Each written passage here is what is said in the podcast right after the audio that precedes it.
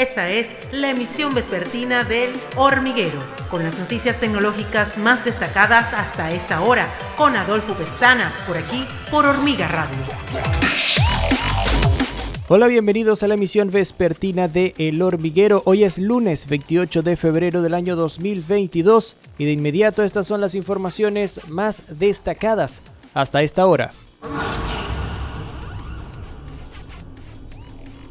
Funcionarios rusos y ucranianos se reunieron en la frontera con Bielorrusia para discutir un alto al fuego, mientras que las fuerzas invasoras de Rusia encontraron una fuerte resistencia por parte de las tropas y civiles de Ucrania. Rusia enfrenta el aislamiento y una agitación económica cada vez más fuerte cuando las naciones del mundo como respuesta al ataque le impusieron una serie de sanciones que desataron un efecto dominó en todo el mundo Pese a ello, el presidente ruso Vladimir Putin no parece estar listo para pensar de nuevo en la invasión que inició y calificaron a Occidente como un imperio de mentiras y poniendo a sus unidades nucleares en alerta máxima.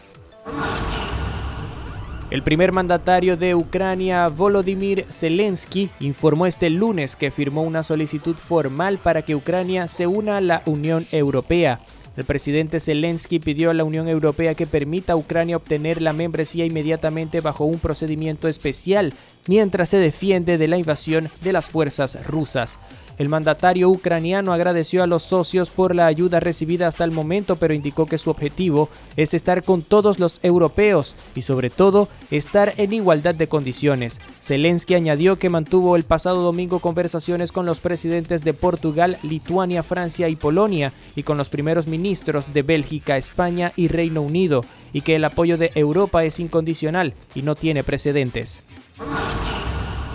El portavoz del Ministerio de Defensa de Rusia, Igor Konashenkov, dio a conocer en una rueda de prensa las últimas cifras de la invasión a Ucrania en el quinto día desde el comienzo del ataque. Según Konashenkov, el ejército ruso ha destruido hasta ahora 1.146 objetos de infraestructura militar de Ucrania, entre ellos 31 puestos de control y de comunicación. 81 complejos de defensa S-300, Bok M1 y OSA, así como 75 radares. Asimismo, los soldados rusos atacaron seis columnas de vehículos blindados de las Fuerzas Armadas ucranianas, indicó el representante ruso. Con más de cinco horas de reunión, este lunes se llevó a cabo en Bielorrusia el primer diálogo entre Rusia y Ucrania, con el compromiso de reunirse nuevamente en los próximos días, esta vez en la frontera bielorrusa-polaca. El delegado de Rusia, Vladimir Medinsky, aseguró que se lograron encontrar puntos en común, según los cuales es posible predecir posiciones compartidas.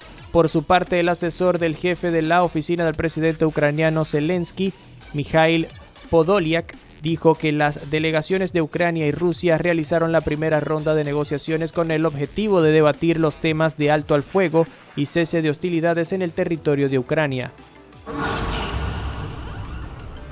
Rusia quedó fuera de competir en el Mundial Qatar 2022 tras la suspensión recibida este lunes por la FIFA y la UEFA de toda competición internacional por la guerra contra Ucrania, que se manejó a primera hora. Ambos organismos afirman que el fútbol está totalmente unido y en total solidaridad con las personas afectadas en Ucrania. Se espera que la situación en Ucrania mejore significativamente y rápidamente para que el fútbol pueda volver a ser un vector de unidad y paz entre las personas. La decisión de la FIFA se da después del comunicado del Comité Olímpico Internacional de recomendar a federaciones y eventos el excluir a atletas de Rusia y Bielorrusia por el conflicto bélico contra Ucrania desde el pasado jueves. Los nuevos módulos Snapdragon X65 y X625G M2 fueron desarrollados en colaboración con Foxconn Industrial Internet y Quectel, según informa Qualcomm, teniendo como conectividad la red 5G líder de Qualcomm Technologies y las computadoras portátiles y de escritorio, permitiendo una fácil adopción del 5G en PC.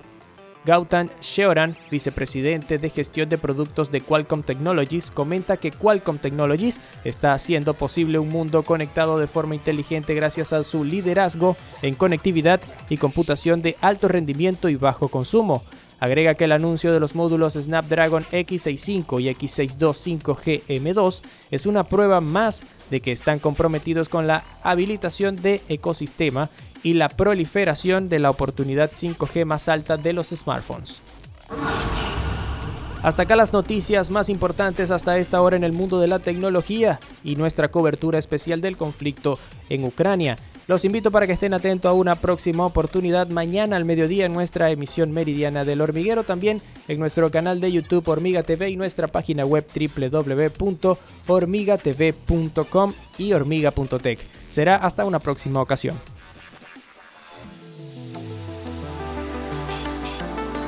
Esta fue la emisión vespertina de El Hormiguero con Adolfo Pestana, por aquí, por Hormiga Radio.